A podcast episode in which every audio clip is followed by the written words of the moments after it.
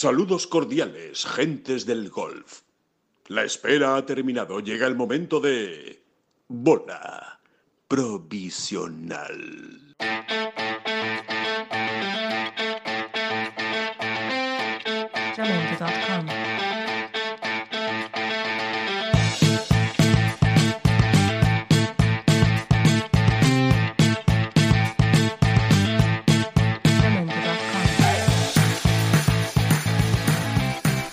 Hola, ¿qué tal? Muy buenas, bienvenidos todos a esta nueva edición de Bola Provisional, el podcast de Tengolf. Una semana completita, ya saben, ¿eh? tuvimos, eh, por supuesto, toda la resaca el pasado lunes con la victoria de John Ram en el Memorial y ese ascenso al número uno. Tuvimos también el podcast eh, especial eh, con entrevista a, a John Ram el pasado martes y hoy, por supuesto, pues volvemos. Es jueves, grabamos el jueves, como todos ustedes saben, y vamos con la previa de los torneos, con lo que tenemos por delante este fin de semana que realmente, bueno, parece que, que, da un pequeño bajón la, actualidad, ¿no? O la, o la emoción, o la, o, o la pasión, o llámanlo ustedes como quieran, porque, hombre, evidentemente con todo lo que hemos vivido la semana pasada, con lo que pasó el domingo, la victoria de John, pues da la sensación de que ahora como que eh, tomamos un pequeño descanso, ¿no? O un respiro. Aún así, hay muchas cosas importantes que contar. Hay eh, los torneos que se están jugando son muy importantes, especialmente el British Masters en el European Tour, ese inicio de la gira británica que es muy importante para los españoles. Recuerden que en este primer torneo, en este British Master, comienza también la clasificación para el US Open, así que no es ninguna broma, hay que hacerlo bien y hacerlo bien desde el principio para intentar estar en ese Mayor de Winged Foot en Nueva York. Y también hay torneo en el PGA Tour, un torneo, podríamos decir, menor, el 3M Open, pero claro, hablando del PGA Tour, decir torneo menor, pues es pillarse un poquito los dedos, ¿no? Allí están Brusco Epka y Dustin Johnson, por ejemplo, ¿no? Para que vean ustedes que siempre hay nivel. Este, esta semana se juega en Minneapolis y, por supuesto, también tenemos cuota española porque juega Rafa Cabrera Bello y de todo ello es de lo que vamos a hablar eh, pues durante los próximos minutos, Eh, como siempre, con David Durán y Oscar Díaz. David, ¿qué tal? ¿Cómo estás? Pues muy bien, sí, digamos, Alejandro Oscar, que, que, que bueno, que, lo que ocurrió hace nada, como quien dice, en el Memorial, es como la comida pantagruélica, ¿no? Espectacular comida en un restaurante de mil estrellas Michelin, y lo que estamos, y ahora estamos en la en, el, en la Copa y Puro, ¿vale? Pero, pero, ojo, ojo, que la Copa y Puro muchas veces se alarga y acaba siendo pues casi igual de satisfactoria que la comida. Así que no, vamos a, vamos a, vamos a quedarnos ahí. Vamos a quedarnos ahí porque además las cosas no van tan mal en, en el British Masters, ¿no? En absoluto. Y me, me- me encanta la, la metáfora que has utilizado porque ob- obviamente uno de los personajes de esta semana es Miguel Ángel Jiménez. Así que evidentemente había que hablar de copa y puro. así que, eh, Oscar Díaz, ¿qué tal? ¿Cómo estás, Oscar? Pues bien, bien, también, efectivamente, con la resaca y eso que no llevo mucho tiempo sin probar más allá de una, una, una cerveza mixta, ¿no? Que es lo que piden en este tiempo eh, tan, tan, tan caluroso. Eh, no me atrevo a beber más, por si me sienta mal. Eh, Rattler, pero vamos. Vamos a Rattler, ¿no? Bien la sí, Rattler, sí, ¿eh? sí. Bien la Rattler. Bien, Bien la Rattler. Buen invento. Sí. Depende de quién te patrocine, te digo un modelo u otro. Bueno, pero Sí, sí. Rattler es, el, es el sistema. O sea, es como Amstel, Sí, sí, es es la como. franquicia. o sea, es Sí, como- sí, sí. Anda. Sí, sí, Rattler es, un, Rattler es una fórmula química eh, con la que se hacen Sí, todas sí. las cervezas con, con limón. Bueno, las que, Con limón. las que deciden tener el sistema Rattler. Por eso. Y que se está forrando. se está forrando. El tal Matías Rattler, lo de Matías me lo he inventado, evidentemente se está forrando. Tiene nombre de delantero alemán. o Sí, sea, sí, o de lateral derecho, me suena a mí más, tío. El lateral derecho Matías Rattler, ¿no? Sí, sí, del Stuttgart, ¿no? Pues, pues, pues Matías, don Matías se, se nos está forrando, ¿eh? porque, porque le ha vendido la franquicia a, bueno, a todas las grandes marcas, ¿no? Y ahí está, ahí está, ahí está, ahí estamos saboreándolo todos, Sí, sí, todos, o sí. muchos. Sí, Exacto, sin, sin ninguna duda. Que mm, eh, bueno, pues eh, nada, vamos a engancharnos, si os parece, al, al, al vagón, digamos, de esta semana, ¿no? Al- a los torneos de esta, de esta semana. Eh, British Masters, que ya lleva dos días. Estamos ya, ya jueves. Ayer se jugó la primera jornada. Se completó, obviamente, la primera jornada con, bueno, unas condiciones buenas de juego, aunque por la mañana estuvo lloviendo un poco, pero claro, al lado de lo que llovió la semana pasada en Austria, pues los que pudieron jugar la semana pasada y están esta semana en el British Masters se dieron con un canto en los dientes porque lo de la semana pasada fue el diluvio y lo de ayer pues fue la clásica lluvia británica molesta, pero que tampoco incidió tanto ¿no? en, el, en el juego. Eh, como, como decías, David, buenas noticias para los españoles. Yo creo que más que hablar de lo de lo de lo ayer, que también lo comentaremos, lo mejor es actualizar cómo está ahora mismo el, el torneo. Se está jugando la jornada de mañana, porque esto se está grabando por la mañana el jueves. Bueno, pues se está jugando la, la jornada de mañana del, del British Masters de la segunda ronda. Cuéntanos, ¿cómo, cómo van los españoles? Bueno, ¿Cómo a, a ver, a ver, hay que puntualizar. Exactamente son, en el momento en el que estamos hablando son las 12 y 22 del Sí. jueves. Y bueno, tampoco es que sirva de mucho lo que vayamos a decir ahora, ¿no? Pero bueno, para, para Orientar. orientarnos, sobre todo para aquellos que, que- que, pues, no sé, que escuchen el podcast, por ejemplo, pues ahora, dentro de un ratito, ¿no? Pues mira, eh, podemos avanzar ya que Miguel lleva, ha completado ya la mitad de su segunda ronda en el torneo. Lleva un parcial de menos uno, que unido, con- que unido al 68 ayer es un total de menos cuatro. Pues ahí, a las puertas del top 10, bien situadito nuestro gran veterano campeón, ¿no? Eh, Pablo Larrazábal, por ejemplo, en estos momentos todavía no ha salido a jugar, ¿eh? lo hará en el turno de tarde, aunque, aunque son salidas corridas, ¿no? Eh, en este torneo son todas por el T del 1 Sí, y quiero decir que no hay un turno exacto de mañana y de tarde como en otras, como la mayoría de las semanas, ¿no? Eh, Adriano Taegui, vamos a cruzar los dedos, está comentando una gran vuelta después de iniciar con dudas ayer y firmar un 73, ahora viene menos 4 en 13 hoyos. Bien, Adrián Muy bien. metiéndose en el corte, pero todavía tiene que amarrarlo.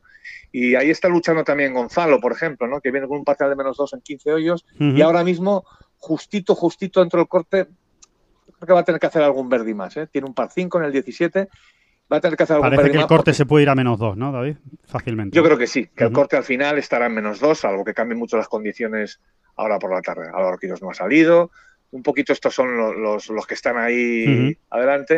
Vamos a ver si Miguel completa unos buenos segundos 9 y se arrima a los de arriba. Por cierto, los de arriba. Eh, relato para Toro, para Toro no, para Toro. Para todos.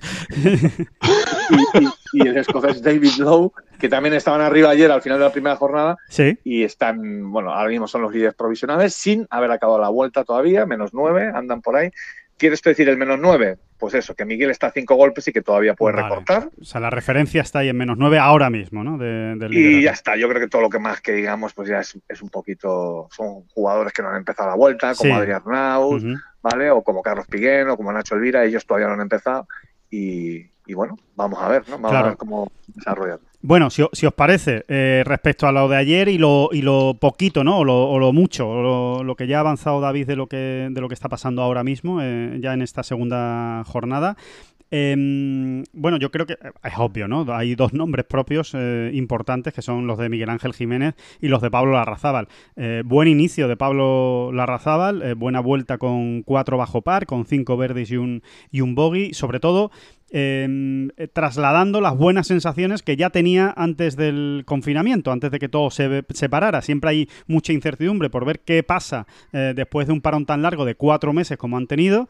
Eh, bueno, pues en su primera vuelta se ha hecho un 67, un señor 67, y ahí está en la parte alta, confirmando pues que da la sensación de que ese nuevo swing que ha sacado adelante con la ayuda de Robert Rock y todo su equipo, pues está funcionando a las mil maravillas, ¿no? Le está dando una solidez que yo creo que seguramente nunca haya tenido, ¿no? La Razábal, pero que precisamente no era un jugador muy sólido, era un jugador de grandes resultados, victorias, pero precisamente solidez de Tia Green es lo que es lo que ha encontrado y lo que le está dando esa, esa buena continuidad de resultados, ¿no? Sí, y para Sí, lo sí, que sí. trabajó tanto con Robert Rock, ¿eh? O sea, es que es una pena, en realidad, eh, bueno, como para todos, ¿no? Pero que el, el confinamiento precisamente para Pablo mm, ha sido especialmente complicado porque, no complicado, sino, vamos a decir, puñetero, ¿no? Porque realmente lo que, él lo que ha buscado a lo largo de toda su carrera ¿eh? es encontrar esa consistencia. Él siempre ha sido un jugador eh, tremendo de sensaciones, ¿no? De, de feeling, ¿no? Sí. Como se suele decir Sí, sí. y, y que siempre encontraba a lo largo de todas y cada una de las temporadas que lleva, y son un porrón, eh, esas dos, tres, cuatro mm, semanas buenas, ¿no? De inspiración, digamos, ¿no? Eh, y lo que le permitía, pues, irse manteniendo sin, sin apenas problemas. Eh, pero él siempre se ha quejado de eso, ¿no? Entre comillas, ¿no? De, ay, esa consistencia. Y todo, todo este trabajo iba orientado a eso, y realmente ahí están las pruebas, ¿no? Desde diciembre que ganó un torneo hasta ahora, mes de julio, finales de julio, y con un confinamiento por medio, pues la seguimos viendo eh, muy estable, ¿no? Sí, muy Eh, ordenado. Con un top ten en Qatar, aparte de la victoria, un top ten en Qatar. Ojo, ¿no? Ojo con Pablo, Ujú. porque mm, puede dar todavía ese salto, ¿no? Y, y- y quién sabe si firmar este año, ya va a ser difícil, ¿no? Porque, bueno, los tor- por todo el descalabro que ha habido, ¿no? Pero quién sabe si firmar incluso su mejor temporada, Sí, ¿no? Por está lo menos en ello. resultados. Está en ello. en ganancias, sí en resultados, ¿no? Además, eh, Pablo siempre ha sido un jugador, yo, yo le califico de guerrillero, ¿no? de los que eh, se crecen o se vienen arriba cuando las condiciones de- del campo o bien las condiciones meteorológicas eh, se tuercen para los demás. Es donde se encuentra él más cómodo. Él siempre, eh, en todas sus declaraciones, cuando los torneos se convertían en, en- en campeonatos de PAT, él se casi se autodescartaba, ¿no? Esos torneos que exigían, bueno, Mm. pues una cierta regularidad, llegar a green y luego intentar afinar, pues se quitaba de en medio. Oye, pues mira, con esta nueva vertiente de Pablo, si nos quedamos con, la- con su versión anterior, que yo creo que no, no la vamos a perder nunca, eh, con esa, esa versión aguerrida, eh, y luego además, pues eh, gana esa pizca de consistencia que le permita com- competir en más igualdad de condiciones en otros torneos más planitos, pues oye, fenomenal. Claro, Sí. hay, hay un, hay una cosa, hay, hay un, un mantra que siempre repitió Pablo Larrazábal, exagerando un poco, pero que da una idea de todo lo que acaba de decir Oscar, por ejemplo, ¿no?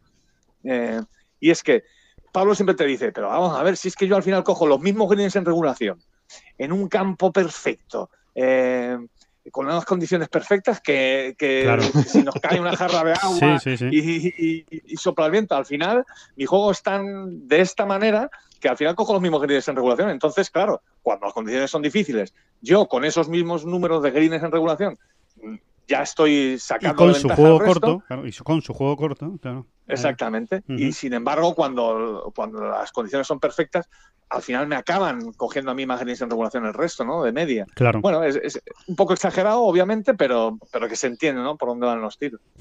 Eh, hablábamos con él ayer y la verdad es que estaba, estaba muy contento. ¿eh? Se- sabía que, que las cosas le habían, le habían salido eh, muy bien y, y sobre todo eso, ¿no? Sobre todo es, eh, él no tenía ninguna expectativa llegando a esta semana, después de tanto tiempo sin, sin competir, no sabía muy bien por dónde iba a salir eh, el tiro y, y bueno, y la verdad es que le ha dado sobre todo tranquilidad.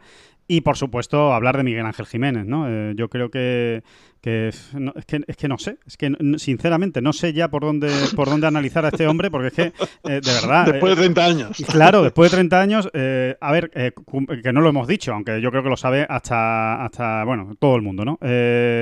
Eh, ha cumplido 706 torneos, ha empatado ya eh, con este British Masters eh, a Sam Torrance y la semana que viene se convertirá en el jugador con más torneos en la historia del European Tour, siempre con las estadísticas del European Tour, ¿eh? que vamos, vayamos a cogerlas también con alfileres, Sí, que no sí, son sí. muy allá. Pero bueno, como son ellos los que dan el dato oficial, pues nos quedamos con ellos. Me consta que, que están cuidando la efeméride, que están poniéndose en contacto con primeras figuras de, del deporte español, no digo golf español, sino del deporte español, para, para hacerle llegar una serie de mensajes muy chulos. De gente que ha tenido trascendencia en la historia del deporte español el- el- bueno, durante pues eso, el último, las últimas décadas. Así que seguro que, que Miguel agradece el gesto y creo que se lo merece, por supuesto. O sea, es el número uno de Europa en longevidad y en capacidad y sigue peleando por torneos. Claro Oye, que- Oscar, como, como no esté en esa lista Perico Delgado, me voy a enfadar. Porque, porque soy, soy muy. pe- Esto, Sí, esto no sea a pues, cuento de que viene. Bueno, te, Esto no te a cuento adelanto de que se está, mira, te adelanto que se está, pero es que Miguel nombra a otro ciclista más. Anda. Entonces se está claro, peleando será por Indurain. otra, otra, a, a ver si se consigue, ¿eh? pero me consta que se están haciendo esfuerzos para que aparezca otro ciclista y no es Perico Delgado. ¿Tiene No, algún será tour Miguel- más Será que Miguel él? Indurain, ¿no? Será Miguel Indurain, claro. Cuatro tours más que, más que él, ¿no? Concretamente. Bueno, pero no, a, a ver, a ver si fructifican las, las Claro, gestiones. claro. Vamos a ver. No, no, sí, es, es una broma. Yo es que soy muy periquista y al final muchas veces en todo este tipo de relaciones que se vienen haciendo en España desde el año 92 casi, pues eh, muchas veces me falta Perico Delgado y me da mucha rabia. Lo entiendo porque al final su palmarés no fue glorioso, pero aunque fue muy, muy, muy, muy, muy bueno. Yo estoy Y- contigo, ¿eh? Era muy de, de esas arrancadas Muy brutales de, de muy Perico. Además en todos los equipos, en el Orbea, en el Reynolds, luego en el PDM cuando se fue y tal. Sí, sí, sí. Sí, Eh, que, yo y que- también que era fue- muy de Perico. Fue todo muy español lo, lo que le ocurrió a Perico, porque realmente en su palmarés tenía que haber tres Tours de Francia pues con bastante tranquilidad. Y fue todo muy español lo que le ocurrió al hombre. Y se marcó el de- un Sebe Ballesteros en el US Open, porque ¿os acordáis de aquella vez que Sí, sí. llegó tarde Claro, a la claro. salida de la contrarreloj? Exactamente, de inicio. Todo muy español, todo muy español. Él tenía que haber ganado los Tours de 87-88, que es el que ganó, y 89, sobre todo el del 89 con la gorra. Y bueno, bueno, venga, vamos a obviar ya. No, yo que ha quedado ¿Por- por bastante. dónde íbamos? o sea, ¿Por para, dónde íbamos, no, no, está muy bien porque para situar, eh, eh, digamos, en el, en el tiempo a los tres participantes de este podcast ha quedado muy clarito después de todo lo que sabemos Sí, sobre, Perico Delgado y, y compañía. Así que perfecto. Que no, que yo lo único que iba a decir es que conociendo a, a Miguel Jiménez, que es un tipo peculiar, ¿eh? es muy peculiar en, en sus, en su, no me hubiera extrañado nada que hubiera pedido a Jan Ulrich, ¿sabes? Que hubiera dejado a todo el mundo como diciendo, ¿cómo? Si, si, si usted es español, no, pero ya Bueno, fuera. no, en ya este caso, no, más que peticiones, yo creo que bueno, son, son datos que se han extraído de aquí a allá y luego figuras muy notables Claro, mejor claro. también han querido sumarse, eh, Claro, porque claro. La, la- la admiración mm, va en dos sentidos. Claro, Mm. claro, claro, totalmente. No, no, lo que sí te quería preguntar, ya, ya, ya que estamos metidos en harina, sin que vayas a desvelar nada, entiendo o entendemos que estarán intentando también a Rafa Nadal, ¿no? O, o no, o, o Rafa Nadal no lo están intentando. Más que, más que, no sé si te meto en un compromiso. Pues eh, voy a dejarlo en buena, voy a, hacer- voy a decir buena pregunta. Vale, perfecto. Pues lo dejamos, lo dejamos ahí. La semana que viene saldremos de dudas. Eh, bonito homenaje, merecido. Eh, bueno, yo creo que se tiene que volcar el, el circuito europeo. Una pena que se vaya a hacer en un torneo sin público, una pena que, que no vaya a recibir el calor de los aficionados. Y mucho más siendo en Inglaterra, que estoy convencido que, que le dan mucha importancia a este Sí. tipo de cosas y que seguro que solo por el simple hecho de que eh, Jiménez iba a batir ese registro, iba a haber muchísima gente viéndolo y muchísima gente dándole la enhorabuena. Así que es una pena a ver si, si cuando se abra eh, en los torneos al, al público, pues hay posibilidad de hacerle algo también especial a, a Miguel Ángel, porque yo creo que, que se lo merece. Más que nada, mm, yo creo que estaréis de acuerdo conmigo. Yo, yo creo que más que llegar a, a 707 torneos como va a llegar, eh, es la manera en la que lo está haciendo, ¿no? Es compitiendo por las Claro, es victorias que- es y a ver que- dónde lo deja, ¿no? Es que eso es lo importante. Lo importante es a ver dónde lo deja. O sea, es cómo ha llegado hasta ahí. Porque no se está arrastrando por el simple hecho de, ¿Qué de alcanzar un récord. Eh, oye, al respecto hay, hay que, hay que matizar un, un asunto. Hace dos o tres años a Miguel no le, no, le, no le apetecía hablar de este tema. Era algo como que, como no me líes, no me Ujú. líes porque no lo tengo ahí, no, no lo quiero tener en la cabeza para no, para no liarme yo y para no, ¿sabes? Como, como que le daba mal fario. Y sin embargo, de dos años a esta parte, realmente él ya ha reconocido públicamente cada vez que, que sí, que sí, que sí, que era un clarísimo objetivo, lo cual me parece fantástico. Y lo que decíamos, ¿no? Si ya no es eh, dónde está, sino dónde lo va a dejar, porque es que Miguel, eh, no sé, yo, yo, lo, yo me lo imagino perfectamente con 60 años y para eso quedan todavía cuatro, eh, pues jugando también en algún torneito Sí. aquí y allá. O- ¿no? ¿Lo veis Y más o menos en lo- 750? Yo es la cuenta que, que he hecho, que puede llegar más o menos a 750, que son muchos, ¿eh? Cuidado, son muchos, ¿eh? Pero, o acercarse a 750.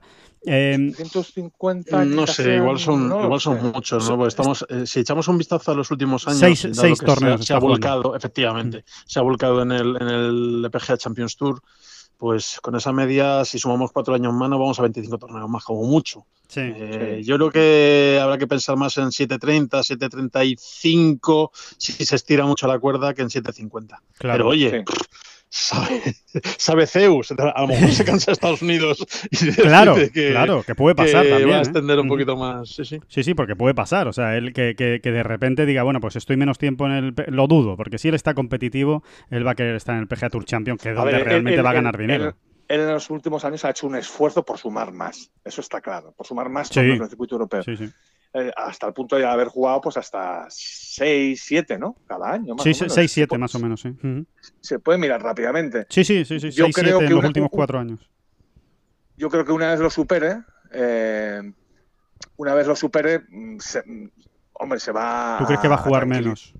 Sí, o sea, no, no forzará tanto quizá la máquina, no, no forzará tanto, pero eh, a ver un momento, mira, que es que lo estoy mirando. Sí, sí, sí. Eso, en los últimos años ha jugado 7 en 2019, 6 en 2018 y 7 en 2017, ¿no? Ujú. Pues quizás esa, esa cifra baje a 4, ¿no? No, no se extrañe, no se extrañe. Puede Y ser. entonces, bueno, pues va a ir sumando un poquito menos porque eh, bueno, pues también querrá estar mejor preparado y, y- y de- tener el calendario un pelín más despejadito para dar la talla, o sea, dar el do de pecho donde él quiere darlo realmente, que es en el Champions Tour, ¿no? Sí. Eh, que es su circuito ahora mismo a todos los efectos. Claro. Pero bueno, que da igual, ¿no? O sea, que, que ahí está el hombre y que... Que, pues, no, y que además, que donde lo deje, eh, David Oscar, a ver quién es el guapo que se lo quita. Es que Bueno, Ah, ahí- Muy difícil. Soren Kilsen, ¿no? eh, Es, es el que, es el que está más. Pero es que. No, Sol Kinsen, Sol Kinsen está muy lejos, aunque efectivamente tiene, tiene cierto margen. Yo estaba pensando más en, en David Howell. Eh, también depende de cómo va su carrera. Ahora mismo está cuarto en la lista total, está a 66 torneos, que no son moco de pavo, que eso serían eh, pues, más de tres años jugando todo. Eh, Claro. Vamos, casi cuatro años en lugar de, de tres años. Pero y cierto es que, él, si él no tiene si- tarjeta, ¿no? Él no puede jugarlo absolutamente todo. Exacto, exacto. Entonces, bueno, si te, si te pones a mirar por, por media de, de torneos que ha jugado últimamente, pues hombre, siempre ha estado por encima de los 20. Incluso en los dos últimos años, menos Ajá. este año, que vamos a descartarlo porque ha sido raro, ha jugado 24 torneos. O sea que es un. Y además es, es del 75, es relativamente joven. Ujú. eh, Sí. Tiene 43 años. Entonces, yo, el principal amenaza, Sí, pues eso, puede ser. a David Howell. Puede ser, ya, ya si jugara Sí, bien sí, sería la bomba, pero está, está bien. O sea, la verdad es que está, está jugando mucho, pero es que hace mucho tiempo que a Howell no se le ve en la. en Fíjate, la- jamás hubiese dicho que Howell estaba a 66 torneos de Miguel, pero ni, ni, ni en mi- Sí, yo, en tam- mis peores pesadillas, vamos. Sí, lo sí, sí. dicho. yo también pensaba, yo también pensaba que estaba muy atrás. Bueno, es que tampoco habría, habría puesto la mano en el juego porque había jugado 24 torneos el año Sí, sí, pasado. bueno, efectivamente, lo que decís, luego en su contra está que ahora mismo anda con, con invitaciones y con, eh, bueno, eh, jugando aquí y allá donde puede y que no tiene tampoco eh, el palmarés que tiene Miguel, con lo cual no está como antiguo ganador de muchos torneos. Eh, lo tiene complicado, tiene cinco victorias nada más, así que tendrá que buscarse mucho la vida para mantener esa media de, de torneos. Hombre, y por, por la lista de ganancias eh, históricas sí podrá entrar en algunos Sí, torneos, pero es. tampoco es. de los que está más, más arriba del todo. O sea, entiendo yo, eh, David Howell, pero, pero bueno, ya, ya lo veremos. Recordemos que, por cierto, eh, David Howell es el, es el presidente del comité de jugadores del circuito europeo, así que, quiero decir, tampoco va a tener grandes problemas para conseguir las invitaciones máximas que, que vaya a dar el, el circuito europeo cada, cada temporada. Así que... De hecho, sí. Este año está jugando precisamente con la, con la categoría de exención 11, que es la de lista de ganancias.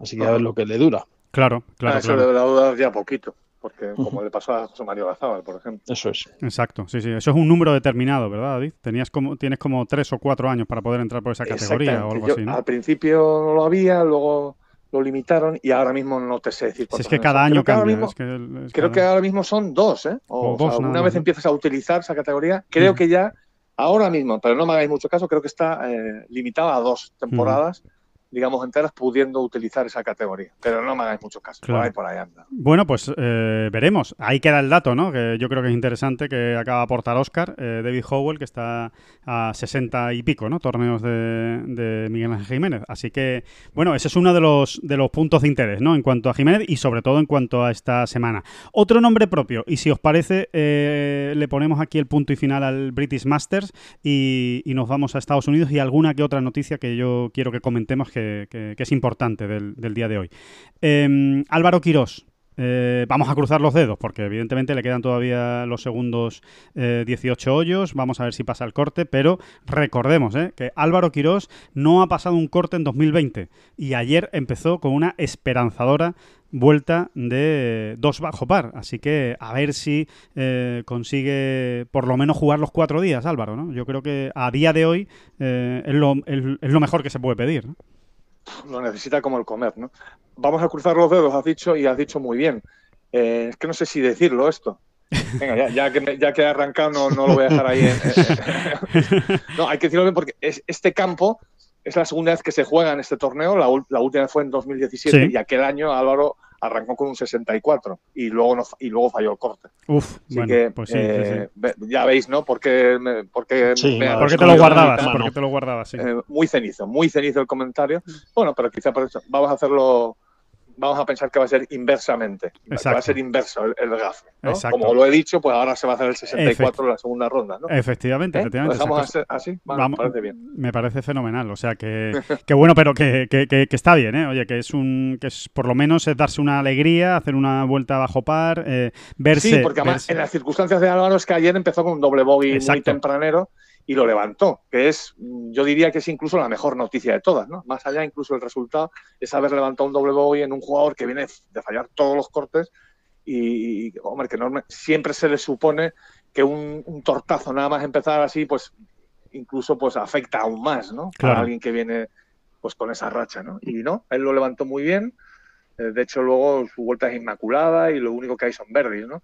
Así que vamos a agarrarnos a eso también. Es importante, ¿no? Que Álvaro, que Álvaro se, se suba a ese carro de, de, de- de posibles candidatos cada semana, ¿no? A ganar. ¿no? Porque es que lo, lo tiene ahí. lo es tiene, un lo jugador, tiene. Es un jugador que, con el que hay que con el que deberíamos contar, ¿no? Y Sí. vamos a ver si antes o después consigue el subirse.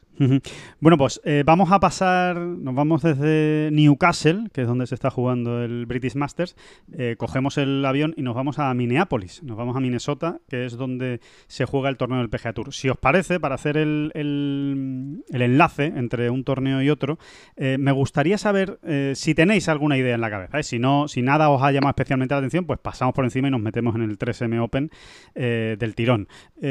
¿Os ha llamado algo la atención de toda la cobertura mediática que se le ha dado durante estos primeros días de la semana, evidentemente, lunes, martes, miércoles, al número uno de, John Ram? ¿Os parece que ha, recibido la atención que, merecía un, acontecimiento de este, de este tipo, por lo que habéis podido ver en, medios de comunicación nacionales, eh, en Estados Unidos, en Europa, en fin?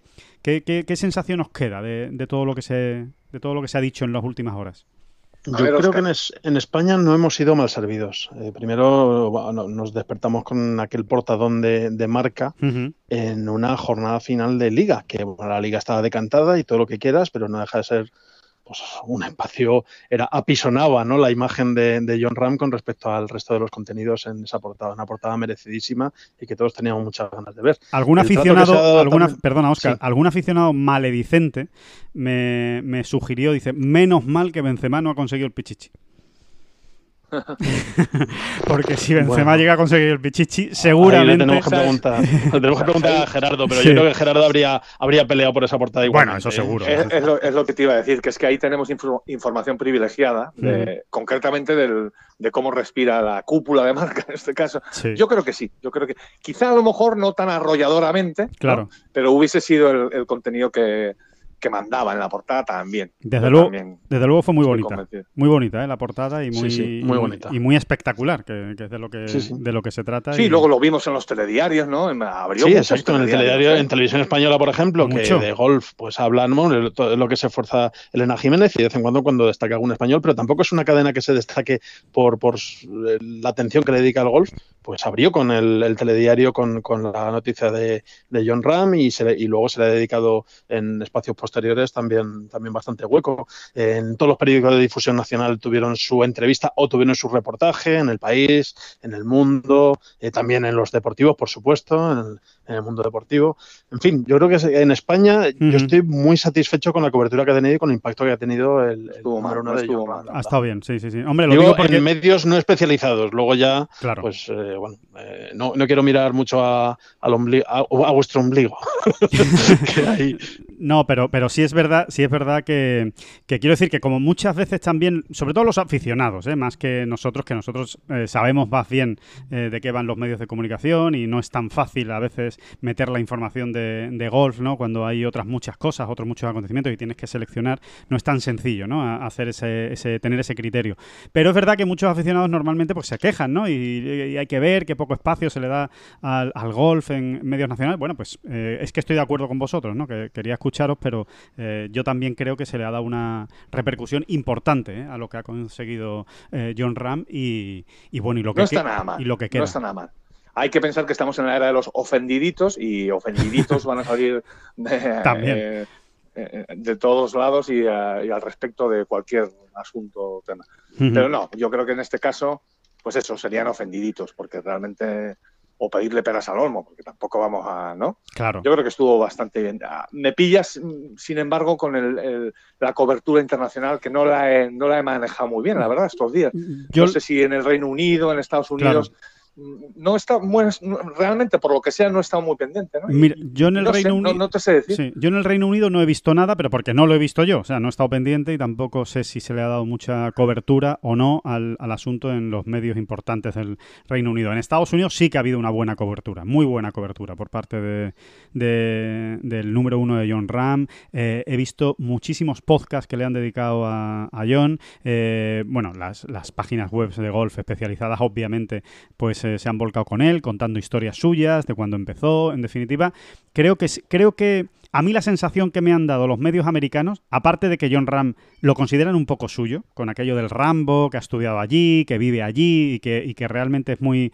eh, tiene una vertiente muy americana, ¿no, John? Eh, aparte de que lo consideran un poco suyo, me da la sensación de que se lo han tomado muy en serio. O sea, que han dicho, cuidado que este no, que este no es flor de un día.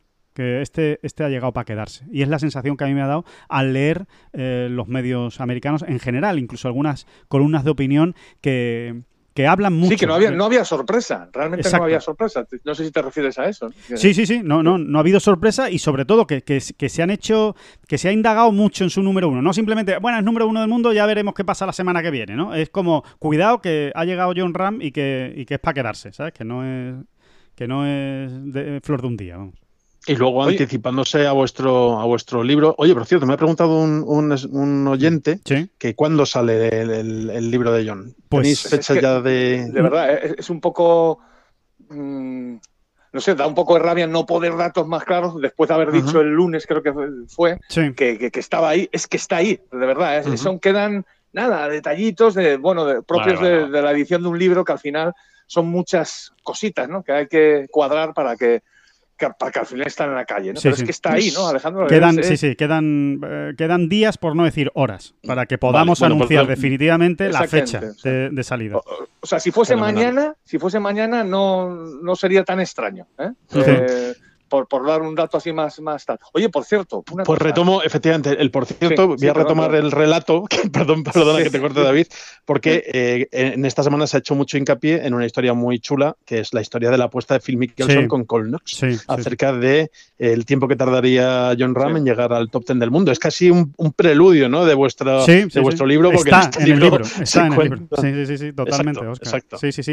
Eh, Eh, esa anécdota está perfectamente desarrollada y situada y contextualizada, que es lo más es, divertido exacto, e interesante. eso es. sí, sí. Eh, cómo fue, dónde fue, en qué momento y por qué. Y es, es, eh, que eso no, no se ha terminado de contar. eh, o sea, se, se, se conoce la anécdota, se conocen, los medios americanos la conocen, pero no con tal No detalle, con ¿no? tanto que es detalle. al final lo más interesante. Sí. ¿Por, qué, ¿Por qué se hizo esa apuesta? ¿En qué momento? Y exactamente en qué situación, ¿no? Que es, muy, muy, muy, muy interesante. Sí, sí, esa, Eh, esa es una de las historias eh, que están muy bien desarrolladas en el libro, o muy profundamente desarrolladas en el, en el libro, y hay otras muchas. ¿eh? Y, y lo dicho, a ver si el lunes que viene, en el siguiente podcast, ya podemos decir, señores, que el libro ya está en la calle, que no se nos despisten, o que va a salir ya, que va a salir en, en las próximas horas. Eh, yo apostaría Oye, porque la semana que viene lo vamos a tener, así que, que Sí, ya lo diremos. Sí, sí, sí.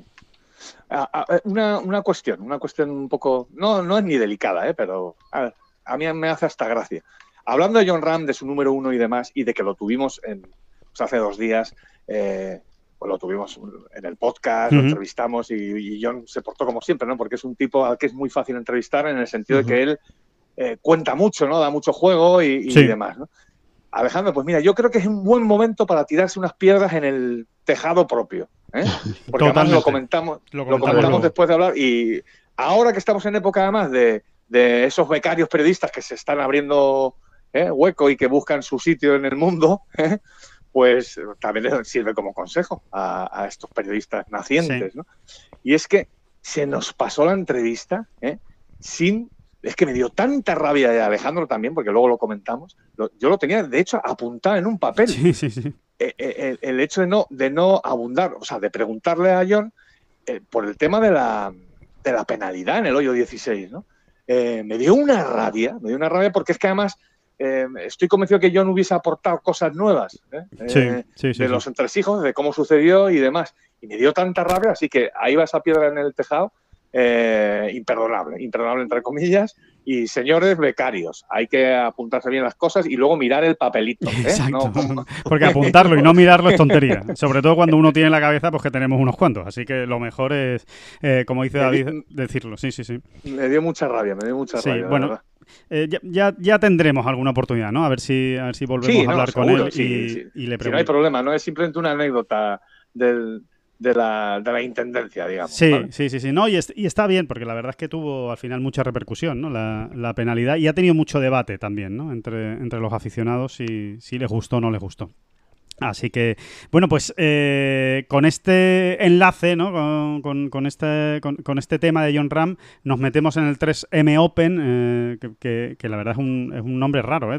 de, torneo, 3M Open, eh, que es la segunda eh, vez que se juega, es la segunda temporada, temporada consecutiva, se, se inauguró el año pasado con victoria de uno de esos eh, grandes fenómenos que se supone que vienen a, a discutir el liderazgo actual de- del golf mundial, eh, victoria de Matthew Wolf, eh, fue eh, fue realmente muy sonada su victoria, tanto por la juventud, que ganó con 20 años, como por cómo ganó, ¿no? Porque eh, se fue, fue en, un, en un vibrante final, fue espectacular el final con Colin Morikawa y acabó llevándose la victoria eh, Matthew Wolf con ese swing absolutamente extraño. Vamos a ver qué ocurre, qué ocurre este año. Evidentemente la participación es mucho mejor que la del año pasado. Eh, hay, hay jugadores de, de primer nivel, como ya hemos dicho, y sobre todo Rafa Cabrabello, ¿no? Eh, eh, tiene, que- tiene que aprovechar la semana el, el canario, ¿no? No sé cómo, cómo lo veis.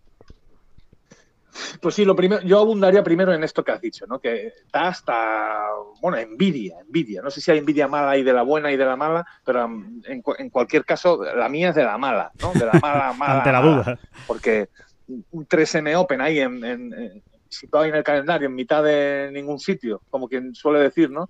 Y tener a dos top 10 mundiales jugando, pues realmente es que da envidia, ¿no? Sí. Y...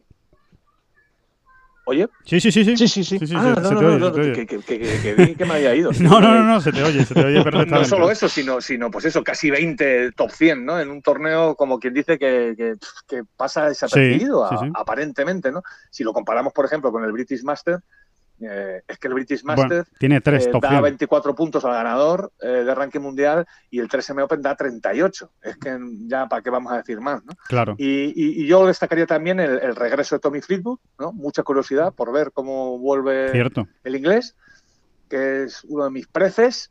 Y no sé, seguir también a Tony Finau, ¿no? A ver cómo, cómo lo ha sentado aquello, ¿no? Oye, hay que-. Hay que decir, por cierto, a- a- al hilo de lo que comentaba David de Tommy Fleetwood, creo que es interesante, ¿no? Oye, que hay señores que siguen sin dejarse ver, ¿eh? Por esto de la competición, que son Adam Scott, Enrique Stenson y Francesco Molinari, así como los nombres más, más importantes, ¿no? Del, del bueno, ranking mundial. Molinari ya anunció que con el cambio Sí. de domicilio iba a estar un poco desaparecido. Eh, Scott eh, me da la sensación que hasta que no se aclare el panorama va a jugar muy poquito. ¿eh? Yo no, no, no, no sé exactamente, bueno, tenemos que consultar a, a gente que le trata más de cerca, pero ya lo ha hecho en alguna ocasión. No, no ha tenido empacho en, en borrarse de donde consideraba que no tenía que estar en otros años. Stenson quizá extraña un poquito más, pero bueno, eh, supongo que cuando lo considere, pues, pues ya volverá a la acción. Hombre, yo Pero intuyo sí. que será la semana que viene. Yo intuyo que la semana Sí. que viene, por lo menos Stenson, eh, me extrañaría que no estuviera. Eh, Adam Scott es perfectamente posible que no esté en el Campeonato del Mundo, en el FedEx Invitational, pero quizá para el PGA sí, ¿no? Yo creo que para el PGA a mí me extrañaría que, no- que no vayan a estar ya todos, ya definitivamente todos, con Stenson, con Adam Scott, con Francesco Molinari. Hay que decir que sigue, sigue eh, existiendo la necesidad, la obligatoriedad de hacer eh, cuarentena en Estados Unidos de 14 días, con lo cual, bueno, pues es lo que ha echado para atrás a, a muchos de estos jugadores, ¿no? Tipo, por ejemplo, Claro. Scott o Stenson, que les ha pillado fuera de, de Estados Unidos, aunque en el caso de Stenson tiene residencia en Estados Unidos. Ah, eh, En el caso de Molinari, me gustaría puntualizar que, que al margen de todo el tema de la pandemia y, y su efect- efectivamente su mudanza, eh, yo creo que hay también ahí eh, una intención clara de reseteo, ¿no? De empezar de cero, porque es que llevaba liado demasiado tiempo y de una manera muy frustrante, además, viniendo de donde venía, ¿no? Que es que se había convertido, pues yo diría claramente en uno de los 10 mejores jugadores del mundo y, y- y todo se le atrancó, todo se le atravesó, pues prácticamente desde aquella jornada ciaga de domingo en el. Masters, ¿no? Y sí, porque es que desde entonces realmente estoy mirando ahora mismo. Sí, sí, desde, entonces eh, empezó un poco la cuesta abajo. para quien para, para su media y, y nada, su mejor resultado desde entonces fue un, un décimo puesto en el British Open, que no está mal, ¿eh? Pero prácticamente nada más reseñable, ¿no? Es muy, muy, muy complicado el tema, Sí. ¿no? Y, y ya no digamos, en 2020 era terrible, ¿no? Su- en 2020 había jugado cuatro torneos antes del parón y había fallado tres cortes, ¿no? Sí. Y eh, está- yo creo que en, en su caso ha sido también, tiene que ver con esto, ¿no? Sí, Con un- seguramente. Bueno, pues con un, un diseño de preparación, de reseteo absoluto, de empezar de cero, que él habrá hecho con su equipo. Y, y vamos a ver cómo, cómo vuelve. También tengo mucha curiosidad. Sí. la verdad. Sí, sí. Eh, recordemos que Rafa Caperabello sale a jugar hoy jueves a las 3 y 20 hora peninsular española, a las 15.20 juega en el turno de, de mañana con un partido, bueno, pues es curioso porque juega con John Senden, que no es que tenga gran curiosidad, de hecho no tiene ninguna curiosidad John Senden, pero sí Nick Wadney. juega con Nick Wadney, que es uno de los eh, jugadores que, que dio positivo, dio por, positivo. por COVID y que evidentemente ha debido dar negativo, porque o ha, o ha dado negativo o han cambiado nuevamente el protocolo del PGA Tour y todavía no nos hemos enterado porque de momento los que eh, seguían dando positivo pero ya llevaban varios días sin más de 10 días sin presentar síntomas, jugaban pero con otros que hubieran dado positivo o en solitario, con lo cual entiendo que si Watney está jugando con Rafa y con John Senden es porque ya ha empezado de nuevo a dar a dar negativo, con lo cual oye, pues nos alegramos porque es un peso que se quita de encima Nick Watney que además eh, él siempre sospechó que fue un falso positivo, lo que pasa que, que después se fue repitiendo, ¿no? O sea que, que, mm, De, que momento, de momento no hay noticias de que se haya visto a Nick Watney por Fuenlabrada. No hay noticias al respecto. no, ni- Bueno, ni- o por Coruña. bueno, sí, hay, no se le ha visto, no hay, se le ha visto. hay no. sitios, hay sitios, desde luego, para que se les pueda ver, pero no me imagino yo a Nick Watney jugando al fútbol, ¿eh? Ni- no, no me lo imagino, la verdad. Bueno, yo sí me lo imagino jugando al tenis. Yo siempre le saqué parecido con, con Andy Roddick. Yo creo que se parecen bastante. Esa, es que esa sí. mirada así un poco de loco, sí, o sea, como de, de intenso. un poco Jim Carrey tiene, también. tiene cierto Sí, aire. Sí, sí, bueno, sí, sí. también, también, también. Sí, sí, sí, es cierto. Que mm, bueno, pues nada, que seguiremos, seguiremos muy pendientes, ¿eh? todo el fin de semana de Rafa, a ver si consigue pasar el corte, a ver si consigue eh, meterse en los puestos de, de arriba. Necesita también, eh, Rafa necesita darse un- una alegría para el cuerpo en, en una, en una semana de estas y, y aunque es verdad que no hay necesidad ninguna en cuanto a términos de tarjeta, pero sí, hombre, en cuanto a términos de ranking mundial. Eh, recordemos que eh, está a punto de salirse de los eh, 50 primeros del mundo, si es que no se ha salido, ahora estoy hablando de, memoria, estaba en el límite desde luego el, fin de semana pasado y, los 50 primeros a final de año son los que entran en el Máster de Augusta del año que viene, con lo cual es, es importante estar ahí en esa, en esa clasificación. Em, dos noticias que yo creo que son curiosas, las comentamos eh, si os parece y vamos terminando esta bola provisional. La primera, que el PGA Tour eh, mandó ayer miércoles un correo electrónico a todos los jugadores donde se explica que a partir de la próxima semana, en una actualización de este protocolo que llevan del, COVID en los torneos, eh, a partir de la próxima semana van a permitir la entrada de determinados aficionados. ¿Qué aficionados van a entrar? Pues eh, os podéis hacer una idea, ¿no? Yo creo que, es muy sencillo eh, cuáles van a ser. Los VIP, VIP, VIP, máximos VIPs. Es decir, se les van a dar 50 invitaciones a los patrocinadores de los torneos para que puedan eh, invitar a los 50 clientes que estimen oportuno a ver solo las jornadas de competición. No va, no va a ser posible en las jornadas de prácticas, solo las jornadas de competición, pero va a haber 50 privilegiados. Además, va a haber eh, un cupo de 32 entradas, que son 16 parejas, porque hay que ir de dos en dos, que van a tener un acceso incluso más directo a los jugadores, van a poder relacionarse con los jugadores. Esto van a ser, estos espectadores, estos 32 que estoy hablando, van a ser lo que antes eran el Pro-Am, los invitados de Pro-Am que jugaban el Pro-Am con los jugadores, tenían un día entero con ellos, después comían con ellos. Bueno, pues como no hay Pro-Am hasta que acabe la temporada, se han inventado esta fórmula para por lo menos tener a 32 eh, eh, espectadores de lujo, ¿no? Digamos, que, puedan, que puedan asistir a los torneos. Y por último, eh, se va a abrir un poco la mano a, los, eh, a las personas más cercanas a los jugadores, sin especificar eh, número ni especificar eh, conexión, es decir, no tienen por qué ser únicamente familiares, podrían ser amigos los, que designen ¿no? los jugadores, va a haber un, un cupo de entrada. En definitiva, y hablando en plata, ahora mismo en los torneos del PGA Tour hay 1.100 personas en cada torneo aproximadamente, entre jugadores, caddies, staff del PGA Tour y demás, y eh, se van a añadir a partir de la semana que viene unas 500 personas más. Es decir, se va abriendo la mano a que, a que vaya abriendo público y, a encontrar, sobre todo, yo creo que aquí más que que vaya abriendo público, porque no se va a sentir, evidentemente, siendo tan pocas personas, eh, va a ser difícil que se siente. Quizás sí, ¿no? En los últimos partidos del, del domingo, si, si esas 50, 60 personas que estén, sí se van a hacer notar, pero sobre todo es darles un poco de, de alivio, ¿no? Darles un caramelito, por lo menos, a los, a los patrocinadores tan fieles que tiene el PGA Tour y que siguen soltando la, la mandanga ahí encima de la mesa, a pesar de que los torneos son a puerta cerrada, ¿no? Mm.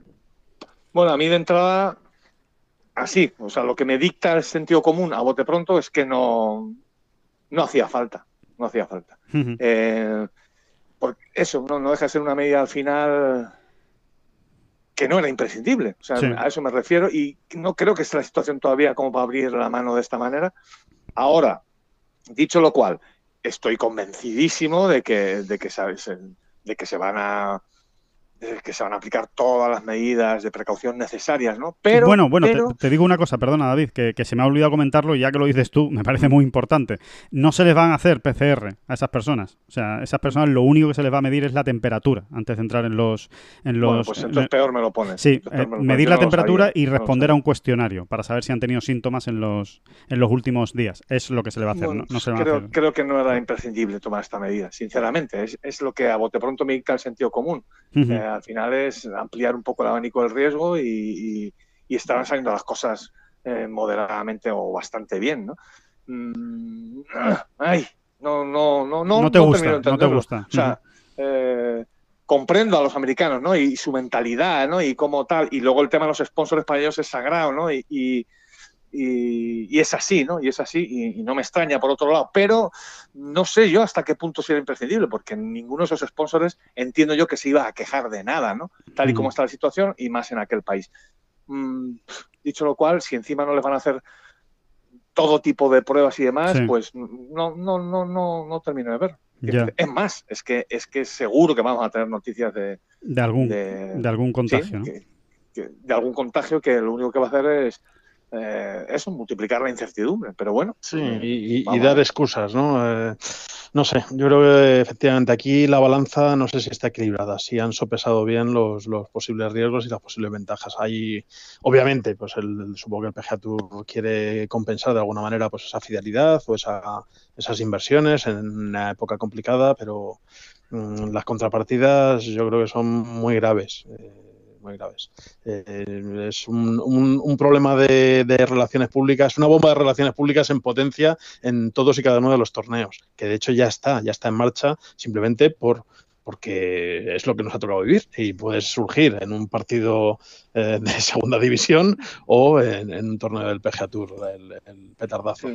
Así que no sé, luego- y no, luego yo tampoco estoy que muy volver- convencido.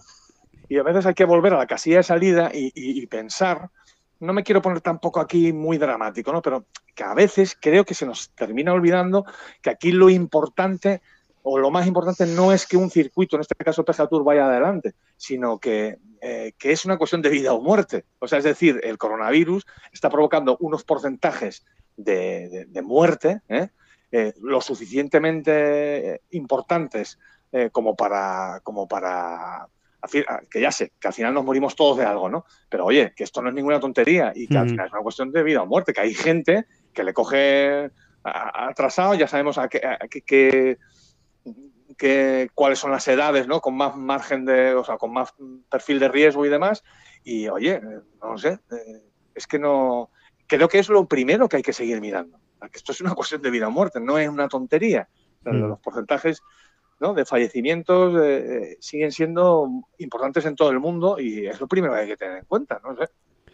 Pues sí. Más eh, allá, ¿no? Sí, sí, sí, sí, eh, totalmente, ¿no? Y, y sí, y quizá al hilo de lo que comentas, David, sobre todo es eh, si realmente había necesidad, ¿no? Eh, cuando yo creo que todo el mundo estaba ya hecho la idea de que, oye, no se puede, no se puede entrar en los torneos y ya está. Es más, es más, mm, voy un poquito más allá. No sé, me imagino que habrá muchos clientes y, y- y- digamos, eh, eh, aficionados VIP de, de esos torneos que van a declinar la invitación. Que van a decir, oye, mira, yo la verdad es que prefiero ahora mismo no, no ir a un torneo de golf y no, no estar allí exponiéndome yo mismo ¿no? a, la, a la posibilidad de, de ser contagiado. Así que, que bueno, ya veremos, ya veremos qué pasa con esta, con esta medida. Eh, hablando de, de- de COVID-19, eh, vamos rematando con Carlota Ciganda, que ayer eh, se hizo el test de COVID a todas las jugadoras del LPGA para la próxima semana. Recuerden que el circuito americano femenino vuelve la próxima eh, semana en Ohio, en un torneo, por supuesto, también a puerta cerrada.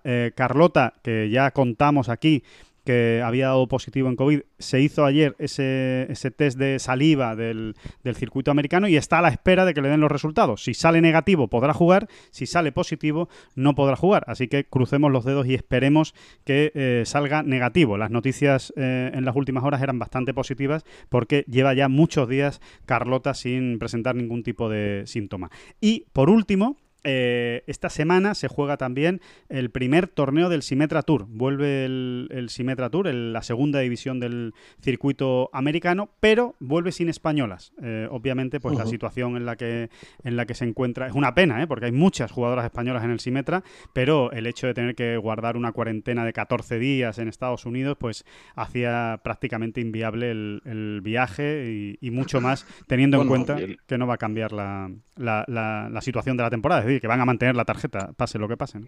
Y el caso de Fátima Fernández Cano, que estaba allí y, la, y por desgracia ha dado, ha dado positivo, que si tenía intención de jugar. Sí, era la, era la única, efectivamente, al estar basada allí en eh, tener su residencia en Estados Unidos, era la única que iba a jugar y, como dices, Oscar, también ha dado positivo, que ya es mala suerte, ¿eh? que, que Carlota y, y Fátima hayan dado positivo en, en COVID. Y, y ella, por ejemplo, ya no tiene margen, ya al haberlo dado esta semana, pues ya no, no podía jugar, la semana pasada, perdón, no podía jugar en esta. Así que nada, esas son las últimas noticias de, de COVID-19, que esperemos que cada vez tengamos que dar menos, aunque da la sensación de que tal y como está el panorama, vamos a tener que seguir hablando de esto durante muchas semanas. Así que eh, poco más, que muchísimas gracias por estar todos eh, ahí eh, con nosotros, escuchando esta bola provisional, que disfruten muchísimo del British Masters y del 3M Open este fin de semana. La semana que viene volvemos ya con Campeonato del Mundo, cita grande, cita con, los mejores jugadores y seguiremos hablando de golf y de lo que, y de lo que haga falta y hasta incluso podemos hablar de Perico Delgado y de lo que ustedes quieran. Oscar Díaz, que muchas gracias por, por estar ahí. Gracias a vosotros dos. Vale, y David Y viva Durán. Pico. Exacto, y viva Perico. Y David Durán, que muchísimas gracias por estar ahí y el lunes no, el lunes nos seguimos escuchando. No, no, no, no, no, no. Muchas gracias a usted.